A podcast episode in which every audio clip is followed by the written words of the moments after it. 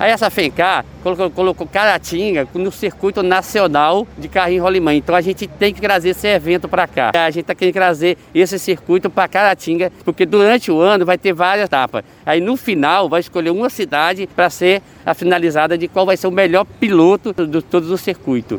Então Caratinga vai estar. Tá tá, vai entrar nesse circuito e precisamos dos apoios dos governadores, dos prefeitos, da cidade, dos empresários, para que a gente traga esse evento para a cidade.